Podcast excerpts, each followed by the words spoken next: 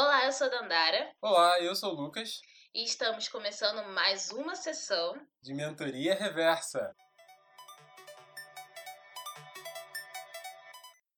Olá, galera. Como vocês estão? Então, hoje chegou o dia da gente fazer o quê? A gente vai fazer aquele exercício de futurologia que é para falar sobre o futuro do trabalho. Esse assunto aí que circunda praticamente acho que todas as discussões de desde a gente participar de eventos que falem sobre trabalho, diversidade, sobre tendências, inovação, vai falar sobre o futuro, trabalho, as habilidades que teremos que ter para poder lutar nesse mundo que ainda é muito imprevisível. Então vamos discutir né, sobre o que, que de fato esse futuro vai reservar para a gente e como que a gente vai lidar com esse mundo imprevisível e que, na verdade, a gente pode dizer que é mais imprevisível do que nunca, segundo algumas opiniões. E também, o que, que a nossa geração, né, essa geração Z, vai poder fazer para lidar com tudo isso, que é muito complicado.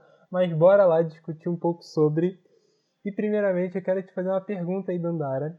Como que a gente consegue lidar com o debate acerca desse tema de futuro do trabalho? Como a gente torna isso palpável nas nossas vidas?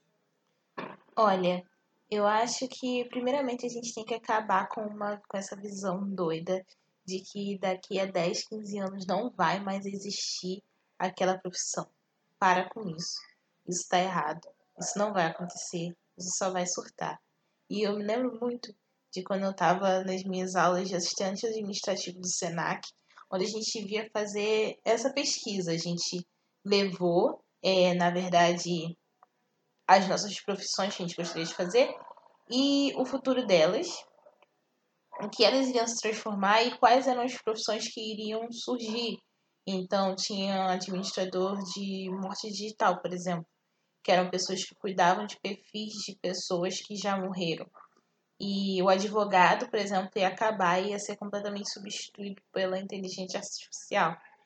E aí isso remonta uma, um cenário meio, sabe, primeira e segunda revolução industrial, onde muda completamente o método de, o modo de, de produção industrial, e aí as pessoas têm que, de uma hora para outra, saber operar novas máquinas e se recolocar. E na verdade não é assim. E foi bem aterrorizante e desanimador quando eu vi aquele professor falando daquele jeito, me trazendo aquela imagem super errada de que a maioria dos jovens iriam perder três anos na faculdade para no fim sair atrasado com relação ao que o mercado exigia. Mas isso não existe. Então, é claro que hoje a gente vai falar um pouco disso mais para frente, mas a, a inteligência artificial e a tecnologia está sim presente de maneira forte no mundo do direito, mas a gente ainda tem advogado. Então acho que é trabalhar de uma maneira mais realista com tudo isso, ao invés de, um, de uma maneira super finalista da questão.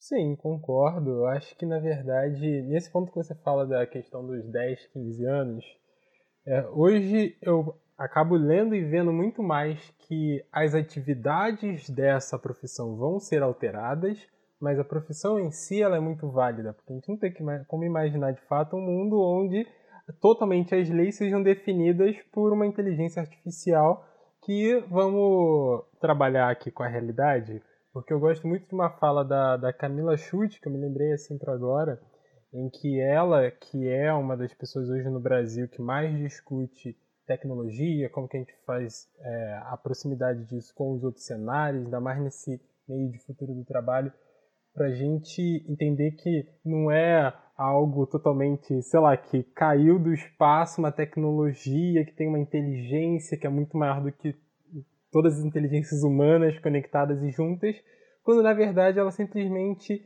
é alguém que lê um nível de dados extremamente gigante e consegue categorizar, classificar para tomar umas decisões baseadas a partir daqueles dados ali.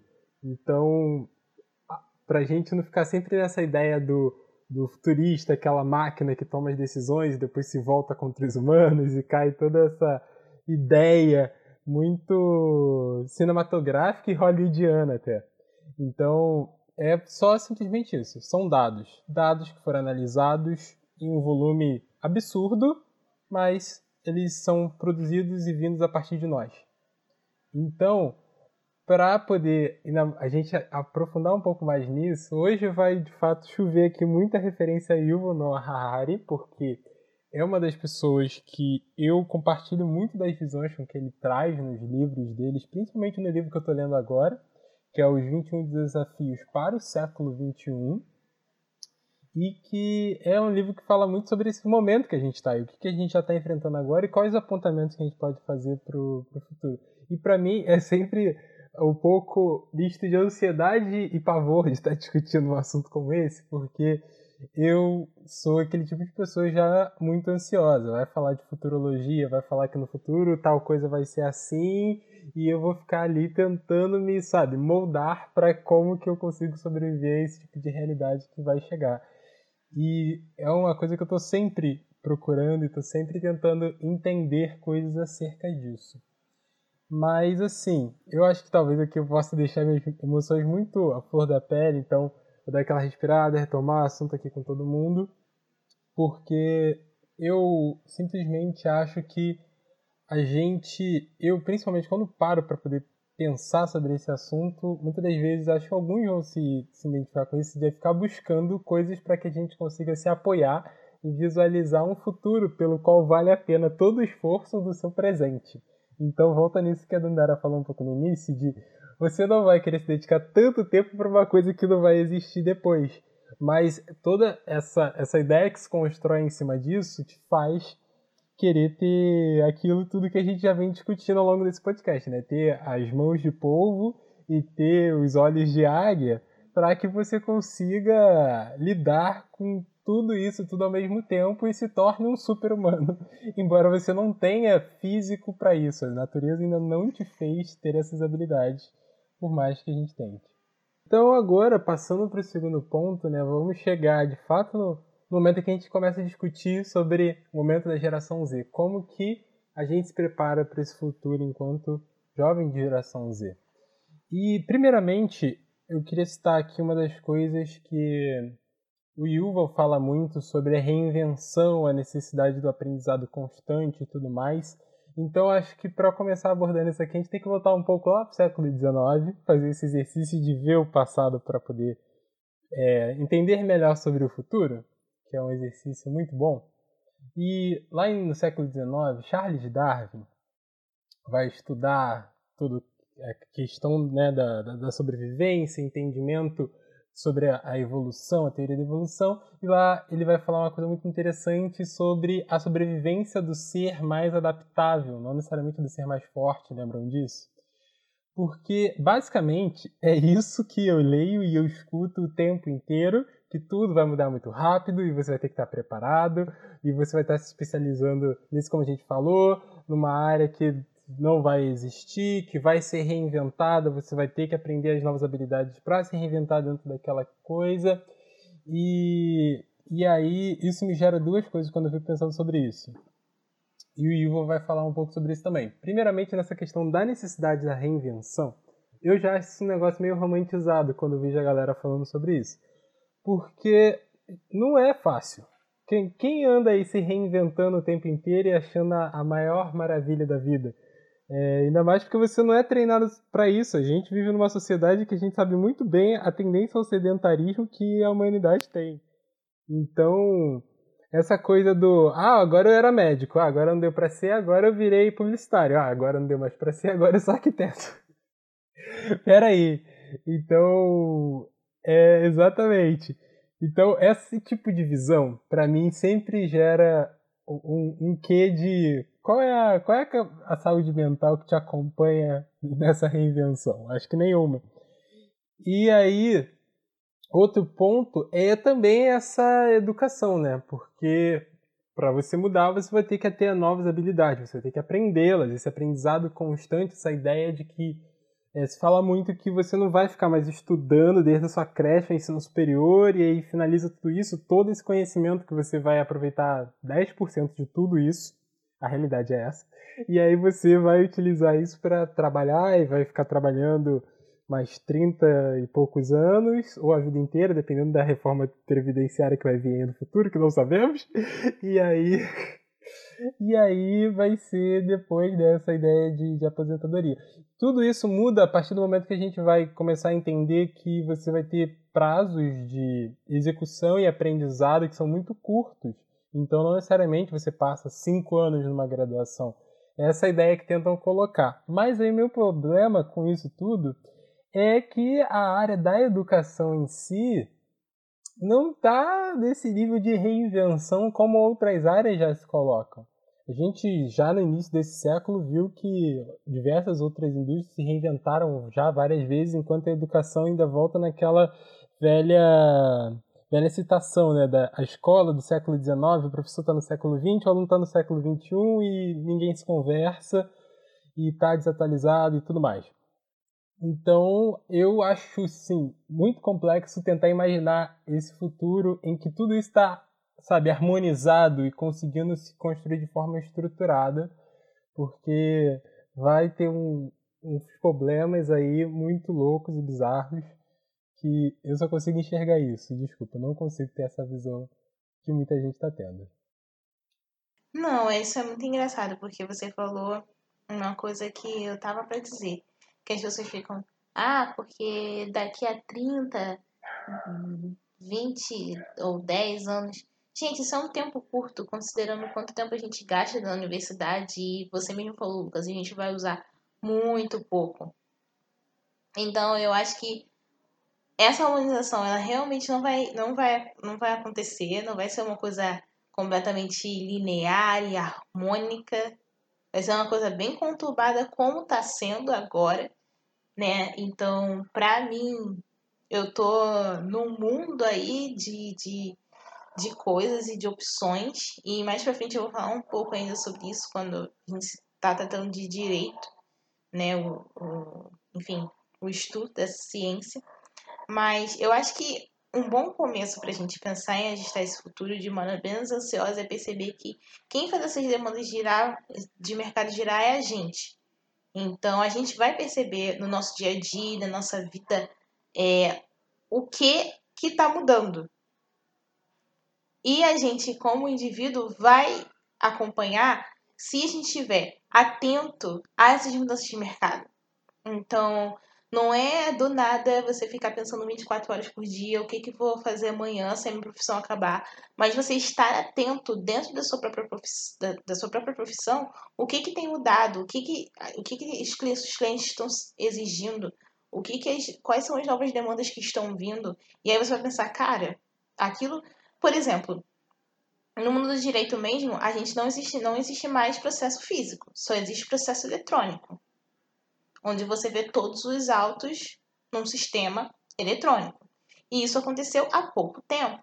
Então, hoje em dia, se de processo físico mudou-se para processo eletrônico, e a gente está pensando também, né? Eu acabei pensando nisso agora, num cenário onde a gente quer incluir, a gente tem que pensar numa tecnologia para fazer com que esse processo eletrônico seja acessível para as pessoas que não podem ler, por exemplo.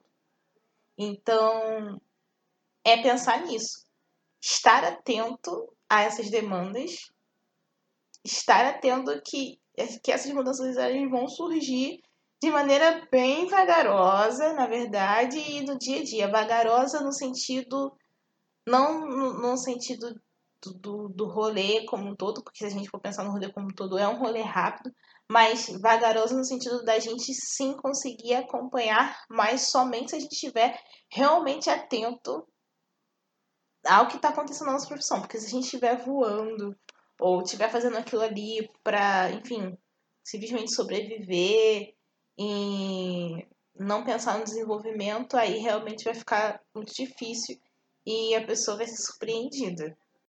Dado tudo isso que a gente já colocou aqui, gostei muito do que você colocou, Dandara. Dentro de tudo, dentro de tudo isso, dessas mudanças que já estão acontecendo, é, e agora quando a gente para para pensar, né, de maneira prática, porque um dos meus questionamentos dentro de toda essa questão de falar do, do futuro do trabalho é que eu sinto muita falta de praticidade, né? Não tem essa questão do, do, do, do caminho perfeito. E aí a gente também acaba entendendo que se de fato ele é muito imprevisível, também vai ter a ausência de, desse manual de instruções que te diga, beleza, exatamente isso aqui que você tem que aprender para você conseguir performar nesse futuro. E o, o que vai ali retroalimentando a minha ansiedade. Mas o que eu acho que é interessante a gente parar para pensar aqui, pelo menos se agarrar em alguma coisa mais concreta, é a gente continuar ainda fazendo esse exercício de olhar para o que a gente gosta de fazer, pelo como a gente se entende. Esse processo inicial de buscar essa a sua primeira invenção, né, a primeira primeiro momento onde você vai se descobrir em alguma área, ainda vai continuar acontecendo esse lado, esse processo meio vocacional e tal. Ainda é necessário, talvez seja facilitado por uma inteligência artificial no futuro que consiga te ler, que consiga te identificar e consiga é, perceber o seu comportamento e te direcione de uma maneira mais fácil. Seria talvez interessante ou talvez problemático. A gente poderia entrar num outro debate sobre isso. Mas também esse é um ponto. O segundo ponto é fazer um match com aquilo que o mundo pode ainda te oferecer, né? Lembra daquilo que a gente já vem falando desde acho desde o podcast que a gente fez com com a Haline que foi um podcast que a gente falou sobre estresse, sobre a ideia de realidade expectativa para te garantir felicidade, né? Essas coisas têm que estar equilibradas. Você não pode ter sempre uma expectativa muito alta e a realidade está sempre te deixando muito insatisfeito. Embora a gente está em tempos difíceis e muitas questões que tá, tá, tá complicado. Eu entendo, eu entendo, pessoal. Mas assim, vamos, vamos fazer o exercício de tentar fazer as coisas se conversarem. E aí, o, o próximo passo, acho que seria a gente tentar fazer essa prospecção de futuro, pelo menos começar a entender o que, que as instituições, aqueles lugares que você gostaria de estar, ou os grupos que discutem as coisas das quais você tem interesse, é, perceber essas visões, se elas estão alinhadas, se elas caminham para um ambiente onde você se identifica, se elas não caminharem para um ambiente onde você se identifica, também é ótimo, porque pelo menos você sabe o que eles pensam e você sabe o que não quer fazer. E aí você faz o inverso, o oposto, que também é válido. Então, eu acho que minimamente é válido. É, Nossa, é exatamente. Esse é um ponto central. Esse é um ponto central. Esse é um ponto central. Que na verdade eu não tinha nem pensado colocar aqui, aqui no roteiro, mas esse é um ponto central. Se você se deparou com aquela demanda e você viu que você não vai conseguir fazer aquilo, que você não gosta daquilo, é momento de descartar. Por isso que a experimentação é importante. E esse caminho, ele é fluido. É porque as pessoas pensam na, em carreira, em plano de carreira, como se fosse uma linha reta que vai subindo sem nenhum percalço, né? Mas na verdade ela é uma grandíssima fluidez. E é isso que vai fazer a sua vida ficar interessante. Então experimente, erra, faça. E esse ponto é crucial para você já tirar dali de vista o que você não vai querer fazer e o que você não vai querer aplicar. Isso aí, a dica tá válida, a dica tá aí. Eu falei, a Dona falou. Agora você pega isso e leva para sua vida. ai, ai. Eu acho que aqui a gente pode ir pro nosso terceiro ponto, que é a gente falar um pouco sobre as nossas áreas, como o, o direito e a engenharia é, estão aí nesse momento de desenvolvimento, como esses, os profissionais dessas áreas estão olhando para o futuro. É, dentro disso eu acho interessante, porque já que eu, o nome do episódio né, é o futuro da minha profissão e eu estudante de engenharia química da Andara, da área do direito, a gente consegue falar um pouco, um pouco mais de profundidade sobre isso. E eu só fui de fato é, me questionar sobre algumas coisas que estavam relacionadas a essa ideia de futuro quando eu comecei a fazer um estágio que estava totalmente fora do espectro do que seria o comum para um estudante de engenharia química, que foi quando eu comecei a fazer um estágio voltado para desenvolvimento de aplicativos, mexer com esse mundo da computação, entender sobre machine learning, inteligência artificial e tudo mais. E assim, mesmo sendo de uma área de exatas engenharia, as pessoas ainda achavam isso, sabe, aquela coisa meio estranha, aquela pessoa que não se mistura com ele não, que você tá, tá fazendo umas coisas esquisitas. E aí eu ficava sem entender. Oi, o que, que foi isso? É porque foi engraçado. Ai, ai. Isolada. Isola a, sua pessoa que ela mexe com troço, troço místico. Não, foi uma coisa meio mística, né? Exato, ai, ai. exato. Foi uma coisa assim que eu fiquei. Ah, beleza. Aí eu tinha que me explicar, né? Aí todo mundo sempre me perguntava, mas por que que você tá fazendo isso? Aí eu tinha que me explicar. Falava assim, gente, a questão é que eu vejo o mundo de uma forma em que eu acho que as coisas estão muito conectadas, embora o curso em si não fale sobre isso. Embora as pessoas aqui, nesse mundinho da PUC especificamente, com as matérias X, Y, Z, não falam muito sobre como que o machine learning muda todo o conceito da, da, da engenharia de química, processos e tudo, en- enfim. E para mim isso ficou uma coisa meio, meio clara, assim. Então, é, eu- aí eu tiro duas coisas, né? Meu primeiro palpite é que as pessoas acabam caindo nesse questionamento porque elas não entendem o que que é engenharia química. E eu acho que, assim, quem é de fora do meio, eu não culpo, porque quem tá dentro também não sabe o que que é. Então eu também não tenho como falar que. Não tenho como culpar as outras pessoas, entendeu? É, é esse que já tá. Esse que já é o complicado. Já tem colega de classe que eu, eu sinto que essa pessoa não entendeu. Mas assim, passado pro um segundo ponto, eu acredito que todas as áreas vão acabar sendo afetadas por tecnologia de alguma forma. E o próprio Yuval Harari já fala isso, o próprio N outras pessoas já falam isso. Eu só acho que algumas pessoas não conseguiram enxergar como colocar isso no dia a dia da vida delas de alguma forma, ou nas experiências que elas acabam tendo. Esse é o problema das coisas que acabam não, sabe, se concretizando de fato. E eu, uma vez que entendi isso, eu simplesmente vi o, o que já estava dado. A universidade não era a única responsável por me fornecer as ferramentas das quais eu necessitaria para alcançar as coisas que eu imagino que eu possa almejar. Então, dito isso, a minha segunda coisa que eu ia falar aqui era uma referência que fica aí para vocês sobre o Thiago Matos, que é um empreendedor e cofundador da Perestroika, que é uma escola de inovação e tudo mais. E tem uma palestra dele que eu achei muito interessante que ele cita o que canais de comunicação, Forbes, Bloomberg e outros já estão falando sobre isso, que a gente está indo para um mundo onde toda empresa é uma empresa de tecnologia. Não tem mais essa coisa de, ah, minha empresa é de gastronomia. Não, sua empresa é de gastronomia e de tecnologia. Então todas as empresas têm essa transversalidade onde elas se conectam num ponto onde uma pode influenciar na outra, independente se ela é de uma área de transportes e a outra seja de uma área de consultoria e vendas. Então, a gente tem que parar com essa ideia de que ah, minha empresa é digital porque ela tem um site e perfil no Instagram. Não é isso que é o ponto que está sendo discutido. A ideia em si é que tecnologia é algo que passa a influenciar inerentemente dentro do seu negócio, seja numa área do desenvolvimento do seu próprio produto, na venda, outro setor. E tem inclusive um artigo do MIT, do Management Review, que eles falam especificamente sobre como isso está mudando e eles falam com todas as letras que tecnologia deixou de ser um segmento e passou a ser regra dentro de qualquer negócio. E assim, a gente, para não ficar divagando muito aqui, pode deixar essa discussão mais a fundo para um outro episódio, porque tem muita coisa para falar sobre isso.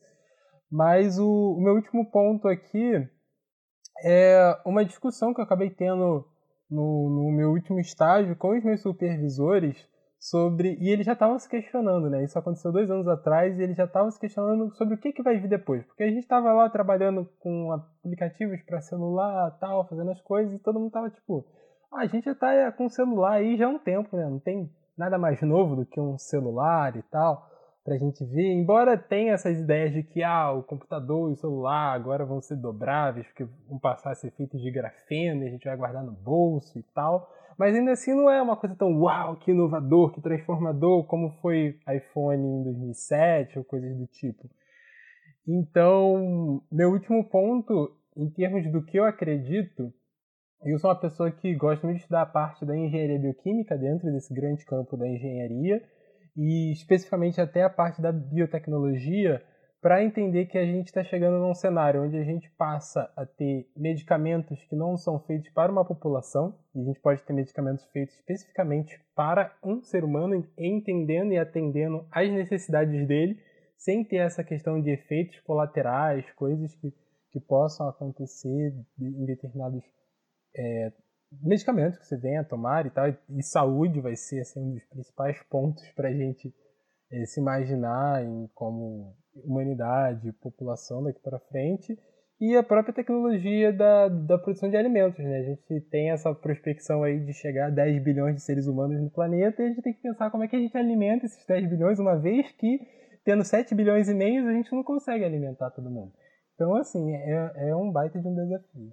Gente, esse debate sobre futuro e sobre desenvolvimento de tecnologia é uma coisa que me deixa tão perplexa, porque isso me coloca lá no meu primeiro dia PUC. Eu entrei na faculdade no dia, em 2017, segundo semestre de 2017.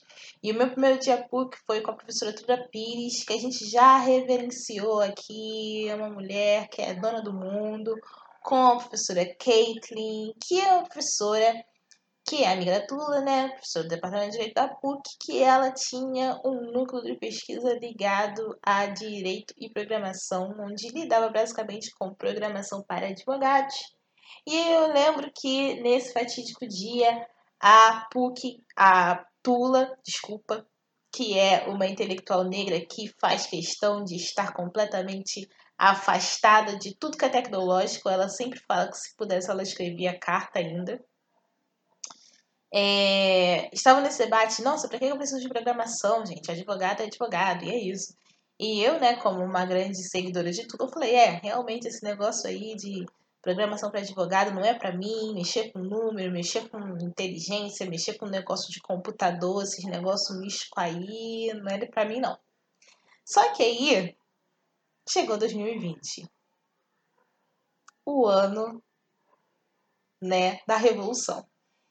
E, ao fazer uma pequena pesquisa de mercado no LinkedIn, eu percebi que o estudante de direito ele não precisa mais só ter uma boa nota, um inglês avançado ou um cursinho de Excel, pacote Office, não. Ele tem que saber programar, ele tem que entender como funciona a tecnologia, porque os escritórios de advocacia é isso.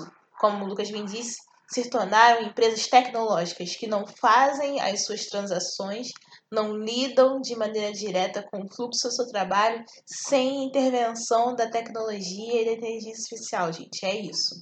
Então, quando a gente fala de smart contracts, quando a gente fala de blockchain, quando a gente fala de LG, é, e a LGDD PD tá aí para mostrar isso, justamente que hoje é muito difícil você entrar num grande escritório que tem um grande número de clientes em que eles não vão usar sistemas de programação e de organização de dados, entendeu? O que, que você acha que você vai chegar lá e você vai encontrar arquivinhos que você vai ter toda hora que imprimir um contrato, mandar um contrato para alguém que você vai cruzar dados. De... Não, entendeu? Isso não vai funcionar. A sua empresa vai ficar estagnada principalmente quando a gente está tratando é, de áreas como a minha, que inerentemente lidam com invenções e lidam com uma, uma matéria de direito que já é muito inovadora, que é a minha área é, de propriedade intelectual, por exemplo. Mas mesmo assim, se a gente for lidar com o direito do trabalho, a gente precisa saber bem é, como está funcionando a legislação de proteção de dados. E além de aplicar isso nas próprios escritórios, esses escritórios eles devem passar esses diretrizes para os seus clientes também, senão eles não vão conseguir trabalhar. Então, foi muito chocante, porque voltando ao que a gente tinha falado anteriormente, para vocês perceberem, não é que do nada eu tive que aprender a que, que é blockchain. Não, Há muito tempo atrás a gente já falava sobre Bitcoin. Há muito tempo atrás a gente já falava sobre inteligência artificial. O Marco Civil da Internet, ele foi é um decreto-lei que foi promulgado no Brasil em 2014. Mas há muito tempo atrás a gente já falava sobre é, o uso da internet, o acesso à internet, como as pessoas se comunicam é, de forma violenta e como isso precisava ser regulado, como precisava existir lei que limitasse o modo como as pessoas se comunicavam nas redes sociais. E também é, é uma discussão muito longa a gente em como a gente está pensando em proteção de dados. Eu lembro que na PUC mesmo, em dois, no ano de 2017, a professora Maria Celina Bodan de Barros, que é uma grande civilista, já estava falando sobre, numa mesa com a diretora do Facebook daqui do Brasil, ela já estava falando sobre proteção de dados, ela estava falando sobre circulação de dados pessoais, é, por exemplo, em bancos que transacionam com e ligação desses, desses dados com as redes sociais. Então, assim, é uma discussão que é antiga e não foi eu e não foi do nada que eu me senti colocada nesse momento de meu Deus, eu preciso de me reinventar, sabe? Por isso, eu vou deixar aqui algumas coisas dadas. E a primeira delas é: se você é um estudante de direito, mesmo que você não queira trabalhar na privada, você precisa saber que ser um analfabeto digital vai fazer você se estagnar.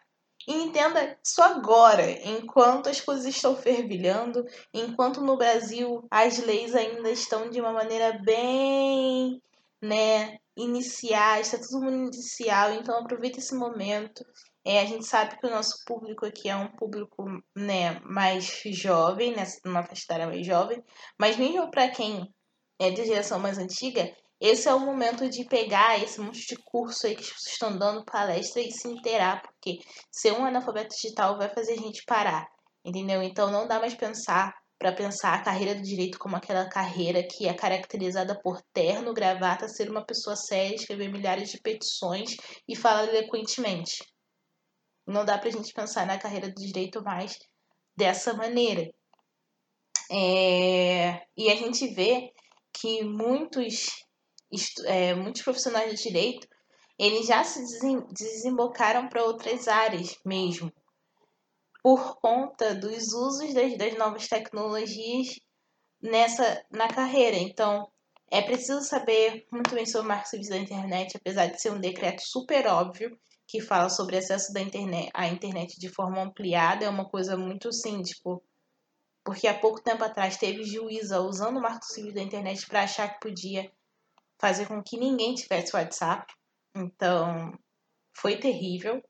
É, é preciso que saiba sobre LGPD, blockchain, alguns outros tipos de programação como SQL Server e HTML. É preciso saber disso, é preciso pelo menos saber o que, que é. É, porque, e eu não vou ficar, é, eu acho que o propósito não, da, do podcast não é isso, mas a gente pode posteriormente é, indicar para vocês ainda mais perfis que falam sobre isso e, mas já de cara eu vou deixar alguns que é a Nina da Hora, o Brief Connection, o ITS, que é o Instituto de Tecnologia e Sociedade, o perfil da pesquisadora e advogada Bianca Kremer e da Priscila Silva. Ambas foram doutoradas da PUC Rio. E aqui eu gostaria também de deixar uma ressalva que, cara, a gente tá falando de PUC, né? Que é uma universidade católica, uma universidade particular, que, né, mais pra frente a gente falar isso ainda, mas é uma universidade que tem muito mais subsídios para poder tratar desses temas e passar esse tipo de conhecimento para os alunos. Então, a gente tem estudos, a gente tem eletivas sobre contatos inteligentes e núcleo de pesquisa sobre isso para poder alinhar os alunos do mercado de trabalho, mas a gente tem que pensar também que a gente está falando de PUC. Não é uma OES, não é uma UFRJ, que depende diretamente dos investimentos públicos para se manter. Então, eu acho que isso já abre um gancho para a gente pensar em quais são os riscos e as, e as oportunidades quando a gente pensa no, nossa, no futuro do trabalho. Sim, e dentro disso, duas coisas ficam muito fortes na minha cabeça. Uma delas foi uma coisa que o Marcelo Glazer, né, físico e também um aluno da PUC, ex-aluno da PUC, né? É, ele estava numa, numa palestra que ele foi lá na universidade e eu lembro muito do que ele falou sobre essa questão, de fato, do, do avanço tecnológico e como isso, além da gente hoje enfrentar uma desigualdade social que muitas das vezes deveria ser o centro do, do debate, às vezes não é, mas a gente acaba chegando no momento onde vai vir uma outra desigualdade que é tão ruim talvez pior, que seria a desigualdade de informação. Onde a Dandara já falou desse cenário em que tem um grupo como o PUC, que é particular, é privado e, e discute certas coisas, e você tem outras universidades no Brasil que também fazem isso, mas você acaba distanciando de partes do Brasil em que hoje já não tem nem acesso à internet. A gente está vendo isso muito claramente, mais claro do que nunca num período desse com a pandemia. E a tendência disso se alargar num momento em que certas pessoas discutem assuntos e têm acesso a informações, o processamento de informação que é totalmente diferente, como funciona para uma outra parcela da população, e o Yuval Harari acaba colocando isso, talvez chega assim numa borda do absurdo, mas de um futuro que é possível, embora ele seja muito alarmista e o Yuval não nega isso, da gente pensar que todo esse cenário que a gente vinha construindo desde lá, como a Dandara falou no início, né, da primeira revolução, segunda revolução industrial, essa crescente exploração do trabalhador, e aí vem toda uma discussão de mais-valia da pessoa que lucra em cima da produtividade do trabalhador e explora consequentemente, mas a gente chega agora num momento onde esse trabalhador vira irrelevante. Essa parcela da população que não participa desse debate, não é nem necessário a gente ter que trazê-la de alguma forma para com que a gente consiga minimamente é, crescer financeiramente acerca do trabalho que ela tem. O trabalho dela passa a não ser necessário, uma vez que eu tenho máquinas, eu tenho é, formas e ferramentas e mecanismos que vão conseguir fazer algo muito melhor do que ela em todos os setores. E se ela não tem a capacidade intelectual para ela ser a pessoa que propõe as mudanças, para ser a pessoa que propõe as perguntas que nos levam para novos caminhos, eu não acabo sendo, é, sabe, não necessito disso. Então, é esse cenário de relevância, ele talvez seja um dos piores que a gente tem. Porque gera marginalização ainda mais profunda, né? Porque se na ponta a gente tem isso, universidades que não estão capacitadas para dar esse tipo de, enfim, de inovação e fazer com que os seus alunos estejam prontos para o mercado. De outro, a gente tem pessoas que nem entram na faculdade, a gente tem pessoas que são analfabetas, a gente tem pessoas que não têm nem celular. E é muito complicado também, Lucas, a gente pensar numa sociedade que se desenvolva dessa maneira. Então, nunca vai existir um desenvolvimento é, como país mesmo, enquanto houver essa grande desigualdade social. A gente não vai conseguir avançar. É impossível. Então, porque não tem como, uma coisa vai barrar a outra, né? Porque para você fazer com que cada vez mais as indústrias cresçam dentro de um país, é preciso que as pessoas tenham poder de consumo e entendam minimamente o que está acontecendo ali. Então, não tem como você criar uma super, um país super industrializado e tecnológico, é, com todo esse futuro e toda essa armazenagem, toda essa. Não é armazenagem, mas todo esse engendramento tecnológico se a gente tem pessoas que não têm nem o mínimo de acesso à educação. Uma coisa vai barrar a outra. É, e uma coisa barra a outra se a gente mantém o nosso conceito de nacionalidade da forma como a gente muda, mas uma vez que a gente está falando de um futuro como esse, todos os conceitos estão passíveis de mudar. É isso que o, Ivo acaba discutindo, mas a sua dúvida, é, a o seu questionamento é extremamente válido. Se a gente imagina, é, sei lá, os países como mercado de consumidores e você necessita do consumo para que você necessite também do crescimento, como que você financia um para o outro, mas se você chega num cenário onde você tem simplesmente o, o A e o B e todas as outras comunidades C, D e etc. são totalmente desnecessárias, você pode ter um sistema em que de A para B ele seja totalmente suficiente. Que é extremamente excludente, horrível, péssimo, mas a gente não sabe. Eu não quero que essa conversa se torne de toda maneira desanimadora né? apesar de ser, apesar de ser um pouco, mas assim, não é mesmo? Acaba que é, né? É muito difícil conseguir pensar numa sociedade avançada onde as profissões vão conseguir se organizar dentro de uma tecnologia de futuro e eu tenho trabalhos análogos à escravidão, né? Não, não dá para fazer isso mas a gente continua aqui firme e passando para vocês que as reflexões que a gente consegue montar em cima disso. É, o que eu acho que pode ficar de mensagem positiva é, de fato, a gente continuar trilhando esse caminho, de fato, continuar cre crescendo e evoluindo, entendendo as mudanças pelas quais a gente foi beneficiado e, e minimamente é, beneficiado ainda, e por pessoas, como a gente sempre fala aqui, né, pessoas que vieram, intelectuais que vieram antes de nós e possibilitaram com que a gente ainda estivesse aqui vivo e tudo que a gente vem falando sobre essa potência dessa juventude, para que a gente consiga reverter certos cenários que possam se tornar possíveis. Ainda são coisas que não são concretas, mas a gente tem que parar para discutir para que elas de fato sejam feitas da maneira como a gente entende que sejam as melhores. Então acho que esse é, é parte do nosso papel também, da gente se imaginar nesse futuro. Então acho que parte da gente, a gente não falou isso antes, mas parte da gente se preparar para o cenário como geração Z é entender que, que a gente tem que se fazer ter opiniões válidas para imaginar esse cenário. A gente tem que ter esse potencial de influenciar em todas as esferas, seja como você sendo a pessoa que vai construir a tecnologia, vai participar do processo de alguma forma, a pessoa que vai consumir, você deve buscar pela sua voz e, sabe, em todos esses cenários, em todos esses, esses formatos, para que a gente não, não, não se torne mais um, para que a gente não seja essa pessoa totalmente analfabeta que não tem a capacidade de entender o que está acontecendo e simplesmente aceite. É, a gente tem que acreditar que ainda é possível porque ainda é. Amém. É possível porque é, acredite. é isso então, pessoal. Eu acho que a gente encerra por aqui nosso episódio de hoje. Muito obrigado para quem ficou até agora ouvindo essa nossa reflexão sobre o futuro do trabalho, mas continue perseverante, vai dar certo.